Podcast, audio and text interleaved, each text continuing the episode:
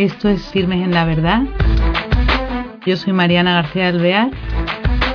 Voy a empezar con las entrevistas.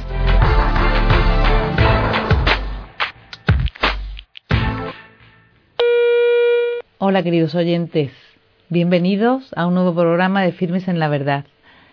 Tenemos al otro lado de la cámara a don Emilio García Sánchez, él es biólogo, es eh, actualmente profesor de bioética en las facultades de Medicina y Enfermería de la Universidad del CEU, de Cardenal Herrera en Valencia. Tiene el máster de posgrado en bioética por la Universidad de Navarra.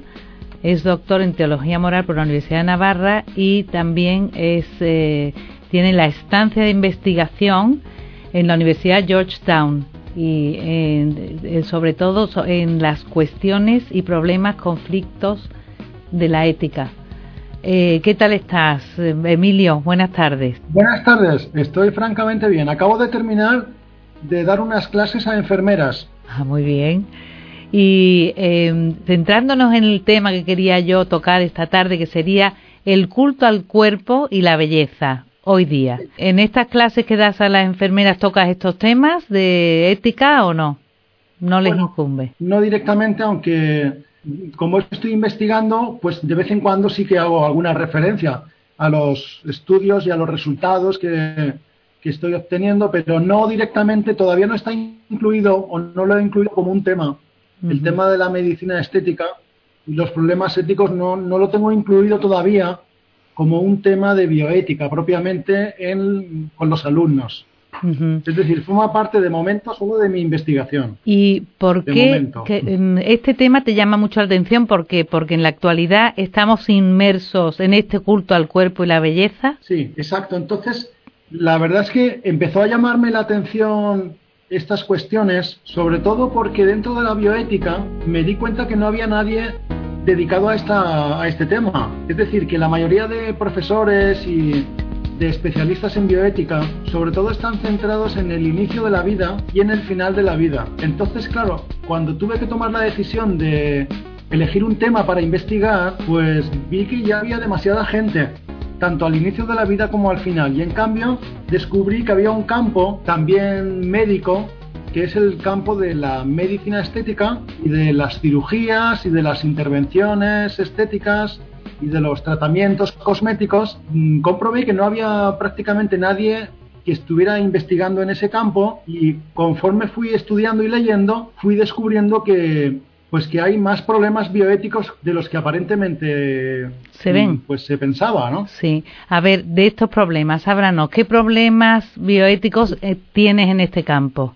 ¿Con qué te has encontrado? Quiero hacer brevemente, mm. hacer brevemente un recorrido digamos, un análisis sociocultural para entender por qué luego aparecen problemas éticos. Muy bien, muy bien. Entonces, la cuestión ahora mismo, eh, en referencia al culto al cuerpo, es que eh, estamos constantemente siendo bombardeados a través de los mass media, a través de televisión, internet, revistas, tiendas, eh, en fin, todo lo que, digamos, Nos constituye los comunicación, estamos siendo bombardeados con imágenes de hombres, mujeres que son publicitados para, digamos, para dar publicidad de marcas, de marcas de todo tipo de productos, eh, estamos, nos están presentando modelos de hombres y de mujeres que son espectaculares y que son muy atractivos y que tienen unas características muy definidas.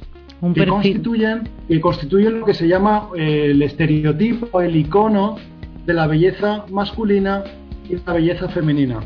Entonces, lo que está sucediendo desde hace unas décadas es que se está difundiendo una imagen de la belleza, pero una imagen de la belleza muy, por así decir, acotada a, una, a unos rasgos y a, unos, y a unas características que la gran mayoría de las personas del mundo no, no las poseemos. Entonces, lo que está comprobándose es que como sales a la calle, enciendes la tele, enciendes el ordenador, vas a las tiendas, como constantemente estamos viendo este tipo de modelos de belleza corporal, la reunión normal que tenemos las personas es que al compararnos vemos que hay un déficit, un déficit y eh, observamos que al compararnos con esos modelos tan espectaculares, pues vemos como si nos faltara algo. Sí. Nos sentimos como si nos sentimos como si mi cuerpo estuviera desfasado, estuviera anticuado, como lo que se está también poniendo de moda es que esos cuerpos son los que triunfan socialmente e incluso son los que triunfan, eh, por ejemplo, eh, deportivamente, son los que triunfan también si alguien quiere ser una actriz, si alguien quiere ser un cantante o una cantante de moda. Entonces la gente empieza a sentir la necesidad, valga la redundancia, innecesaria de querer parecerse a esos modelos. Claro. ¿Se entiende? ¿no? Porque esos modelos son, mm, digamos, como están encarnando el prototipo de lo que debe ser un hombre auténtico y una mujer auténtica. Sí, prototipos de belleza, de, de, todo, de éxito, de, Sí. Exacto. Entonces, esa belleza tan espectacular a lo que conlleva es que la gente cuando de modo repetitivo se expone a esas imágenes, al final Mm, determinadas personas sienten que su autoestima disminuye y se encuentran mal desde el punto de vista de la percepción que ellos tienen sobre su propia imagen corporal. Claro, no. Porque, como digo, al compararse ven que no, no, van a poder, la gran mayoría de personas no van a poder nunca llegar a esos modelos. Claro, y esto dará lugar a una serie de problemas como la anorexia, bulimia, la vigorexia, todas esas ¿no? Exacto, Entonces, correcto. Una vez mm, de modo frecuente o repetitivo la gente se compara con esos modelos, entonces podemos tener ya pues unas consecuencias en el comportamiento, en el comportamiento de las personas. Y por ese motivo eh, muchas personas deciden debido a esta presión deciden someterse, someterse a intervenciones de tipo estética, intervenciones cosméticas, deciden apuntarse al gimnasio, claro. deciden dejar de comer, con lo cual se va generando poco a poco en la propia persona una tendencia a obsesionarse con su imagen corporal. Sí, que, le afecta a su vida entera, ¿no? Porque es, tremendo, sí. Exacto. Pero se obsesionan con su imagen corporal cuando su imagen corporal y su corporalidad es normal, no tiene ningún problema. Es decir, que su cuerpo no, no presenta ningún rasgo físico deforme ni anómalo, son normales. Pero se sienten anormales cuando se comparan con estos modelos. Y muchas veces se comparan con las personas que, que pueden ser pues compañeros de trabajo, compañeros, amigos, amigas, alumnos de clase. Entonces sienten la presión y sienten digamos, el, la necesidad de tener que ir corriendo a, ponerse en forma y a adquirir ese, esos rasgos. para tener éxito en su vida, para, sí, para ser, claro, sí. Porque, claro, el mensaje que se transmite es que si no consigues esa figura, entonces no tienes garantizado el éxito. Pero no tienes garantizado el éxito con tu pareja, con tu pareja, en las relaciones con los demás, en tu trabajo, incluso para buscar un nuevo trabajo, etcétera, ¿no? Y esto no afecta, es un problema de identidad casi, ¿no? Llega a afectar a tu propio yo. Exacto, porque lo que sucede es que al final no me encuentro a gusto con mi propio yo. Entonces, pero claro, no con todo mi yo, sino en realidad es solamente que no me encuentro a gusto con una parte que es una parte secundaria de yo, porque mi yo y mi persona es mucho más grande que mi cuerpo. Claro. Es decir, que yo no soy solamente no, soy solamente un cuerpo, soy más que un cuerpo, ¿no? Y el problema está ahí que se le está dando una importancia excesiva a la parte, por así decir, más superficial o epidérmica de la vida de un ser humano, de la vida de una persona, ¿no? Entonces la gente piensa que si la belleza la consigo, si consigo ser más bello, entonces ya parece como si toda mi vida ya fuera a ir bien. Y toda mi persona... Graso error. Exacto, toda mi persona ya pues va a funcionar de maravilla porque ya soy más bello o más, más bella. Entonces al final lo que está pasando es que por este motivo ha aumentado el número de personas que acuden, no una vez, sino dos, tres, cuatro veces y más a clínicas, a centros de estética, a gimnasios para eh, retocarse, para manipular alguna parte de su cuerpo, para sí, modificar algunos rasgos. Y esta repetición en este tipo de intervenciones pues lo que está generando es, cada vez en más casos, lo que se llama una dismorfia, es decir, una deformación sobre mi propia imagen corporal. No sé si se entiende. Muy bien, muy bien, perfectamente. Una deformación sobre mi imagen corporal porque la, he ido deformando paulatinamente. Claro, claro. Pero esto es... Eh, dime, dime, Mariana. Quería decirte que, que me, yo pienso quizá, no sé, a ver tú qué dices, que esto es muchas veces porque tanto nos eh, bombardean, tanto bombardean que casi estamos sin pensar, queriendo ser como esos modelos y no nos paramos a pensar, como tú has dicho antes, que la persona es mucho más que eso. Y que eso no es lo importante y no eh, tenemos esa conciencia de lo grande que es la dignidad de la persona, el ser humano y que no te hace falta eh, eso solo, ¿no? Que, que la felicidad quizá la estás perdiendo por ese, ese afán de ser como esos modelos, ¿no? Exacto. No quiere decir que no tengamos que cuidarnos. Cuidar la imagen, claro, claro. Sí. No quiere decir que no tengamos que, bueno, pues incluso pues mm, pequeñas mejoras en nuestra belleza eso no plantea ningún problema, ¿no? Porque digamos que también la belleza corporal es un, es un aspecto importante. Es un aspecto importante el, ir, el ir bien vestido, el ir arreglado, el intentar, pues bueno, pues a través también de algunos cosméticos, pues ir un poco más atractivo, porque eso es más agradable a la vista.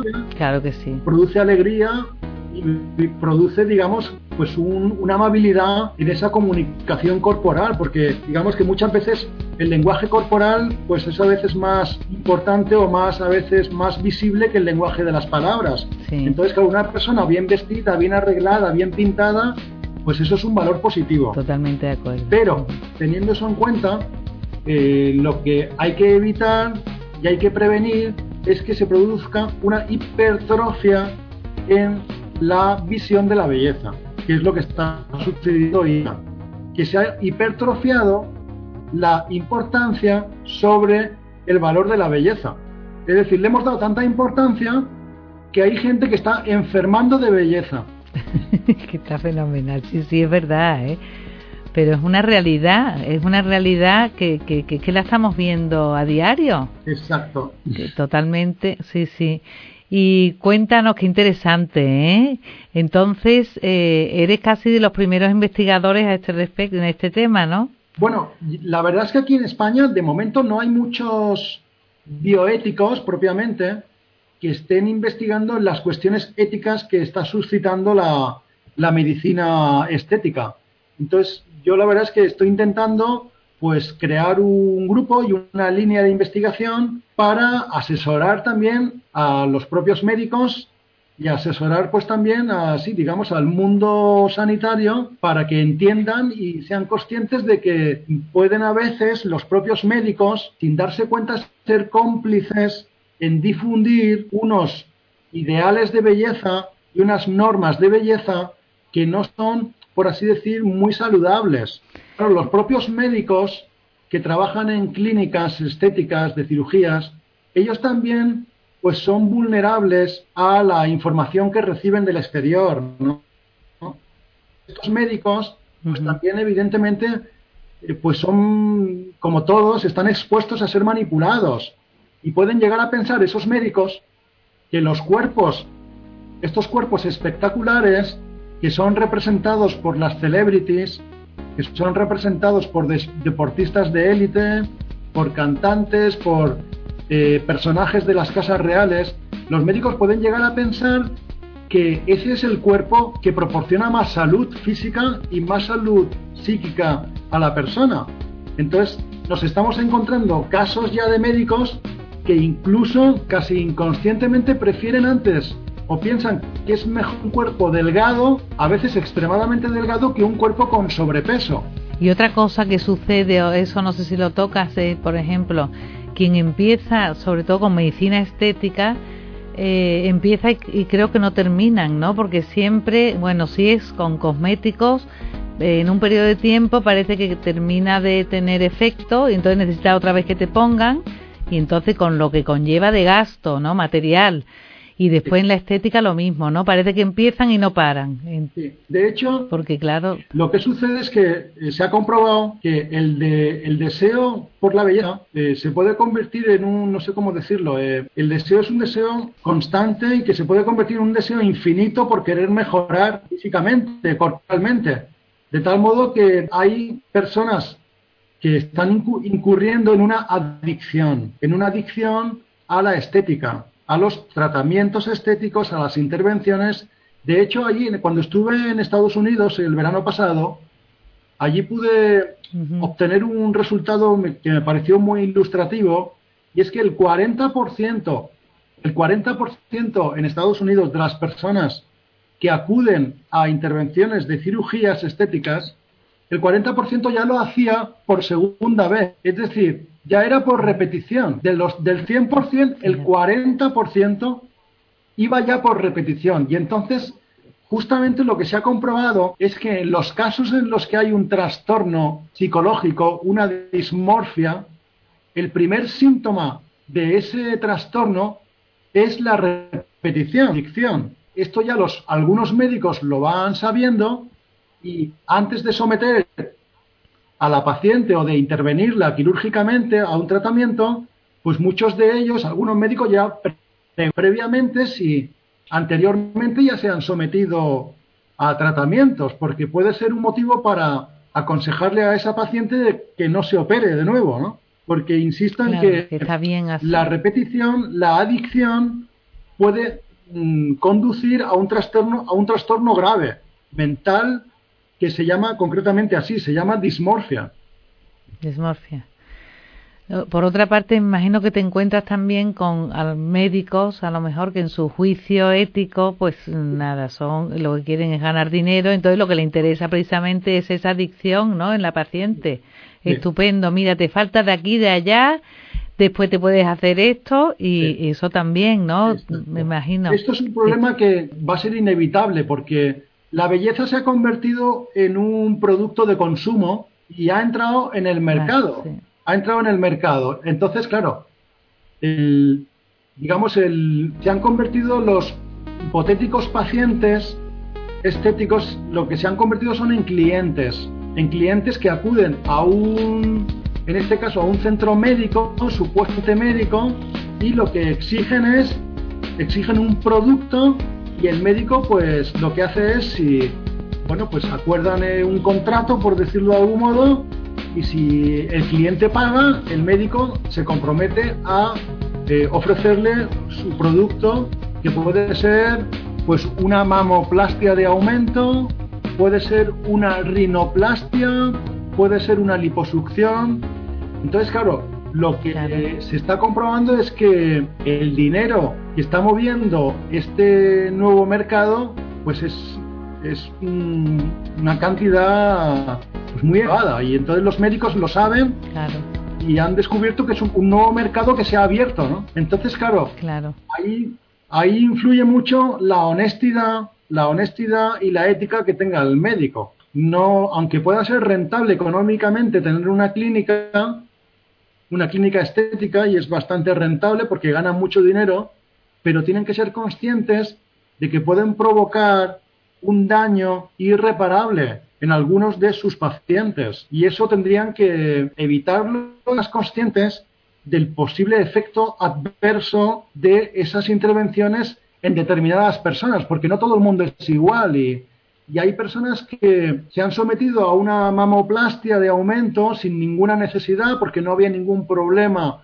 propiamente físico y esa mamoplastia de aumento en algunos casos provoca y produce felicidad y una mayor satisfacción y una mejora en la autoestima, eso es verdad, pero hay otros tantos casos en los que lo que se produce es un, tras la, tras la intervención, se produce una insatisfacción posoperatoria porque la persona no se ve, digamos, del todo bien o, esperaba otra cosa o realmente no era lo que ella quería exactamente.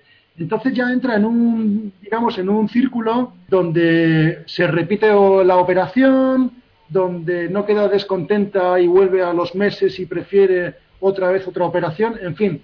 Y esto va digamos, generando una inquietud, una ansiedad, y esto puede producir un trastorno, ¿no? Es decir, que hay que llevar mucho cuidado y hay que ser muy prudente porque, como digo, estas operaciones, pues, mm, no son, mm, digamos, no son operaciones que no supongan ningún riesgo para la salud, ¿no? Claro que es son otras, sí, sí. Lo que está sucediendo es que se están minimizando, minimizando los riesgos de estas operaciones y en cambio se están maximizando los beneficios. Los beneficios, es verdad. De tal modo que lo que se vende es que usted si se opera o si se implanta o si se somete a esta intervención, el resultado es que su autoestima va a aumentar muchísimo, su bienestar psicológico pues va a crecer pues bastantes y parece que se ocultan los riesgos que hay detrás, ¿no? Claro, es que en la, lo que tenemos que, creo yo, lo que está claro es que el hombre, el ser humano, el hombre, es, no es perfecto y que el hombre eh, no, va a, no va a vivir siempre siendo joven para nada, porque dentro del hombre está esa vulnerabilidad, ¿no? Y ese ir deteriorándose porque nacemos, nos desarrollamos, pero morimos como cualquier ser, ¿no? Y claro, eso lo tenemos que aceptar y lo que tú dices, no estamos combatiendo, tenemos que ir aceptando la arruga según la edad, la sabiduría que se va teniendo que es mayor, ¿no? Eh, y otra cosa... a mí me... sí. No, no, que, me, quería que para terminar que dijeras tú algo sobre este tema para que los oyentes se queden con, Ok, me gustaría terminar con una idea. Eso. Me gustaría terminar con una idea que hay que reconocer que la belleza del ser humano la belleza de la persona, la belleza corporal, es un aspecto importante en su vida. Pero la belleza hay que tratarla de modo integral. Es decir, que la belleza no solamente se refiere a un aspecto exterior del ser humano, sino que también la belleza tiene un aspecto que no es exterior, sino que es interior. Es decir, que a mí me gustaría subrayar y me gustaría manifestar que la belleza más importante es la belleza que va de dentro hacia afuera, es la belleza interior, ¿no? Y que cuando uno cultiva su belleza interior, entonces se convierte en la persona más atractiva del mundo, ¿no? De tal modo que cuando uno pues educa, cuando uno se habitúa a ser una persona con virtudes, con valores, una, una persona pues que trata de esforzarse por el bien, eso genera una belleza que es la belleza que verdaderamente conmueve a los demás, ¿no? Es la, la, belleza que de verdad impacta a la gente que nos rodea, ¿no? Y es lo que te hace en definitiva ser mucho más atractivo, ¿no? Y esa es la belleza que, como decía un autor ruso muy conocido, Dostoyevsky, decía que esa es la belleza que salvará al mundo, ¿no? La belleza, sobre todo la belleza interior, ¿no? No esta belleza exterior que en definitiva es una belleza muy efímera y es una belleza pues que tiene al final muy poco peso, ¿no? Y que tiene un valor pues muy escaso. Solamente quería comentar esto y decir esto. Uy, eh, esto ha sido importantísimo de cierre. Esto verdaderamente es lo más, eh, lo más grande, ¿verdad?, que podemos hacer y con eso ya terminamos perfecto. Muchísimas gracias por estar con nosotros. Gracias a vosotros. Un placer. Igualmente, ¿eh? Pues nada, queridos oyentes, hasta la próxima. Cultivar la belleza interior, eso es lo que tenemos que hacer y eso es lo que más deslumbra y mm, estaremos mucho más contentos y nos dará más felicidad, ¿no? Muchas gracias. Hasta el próximo programa.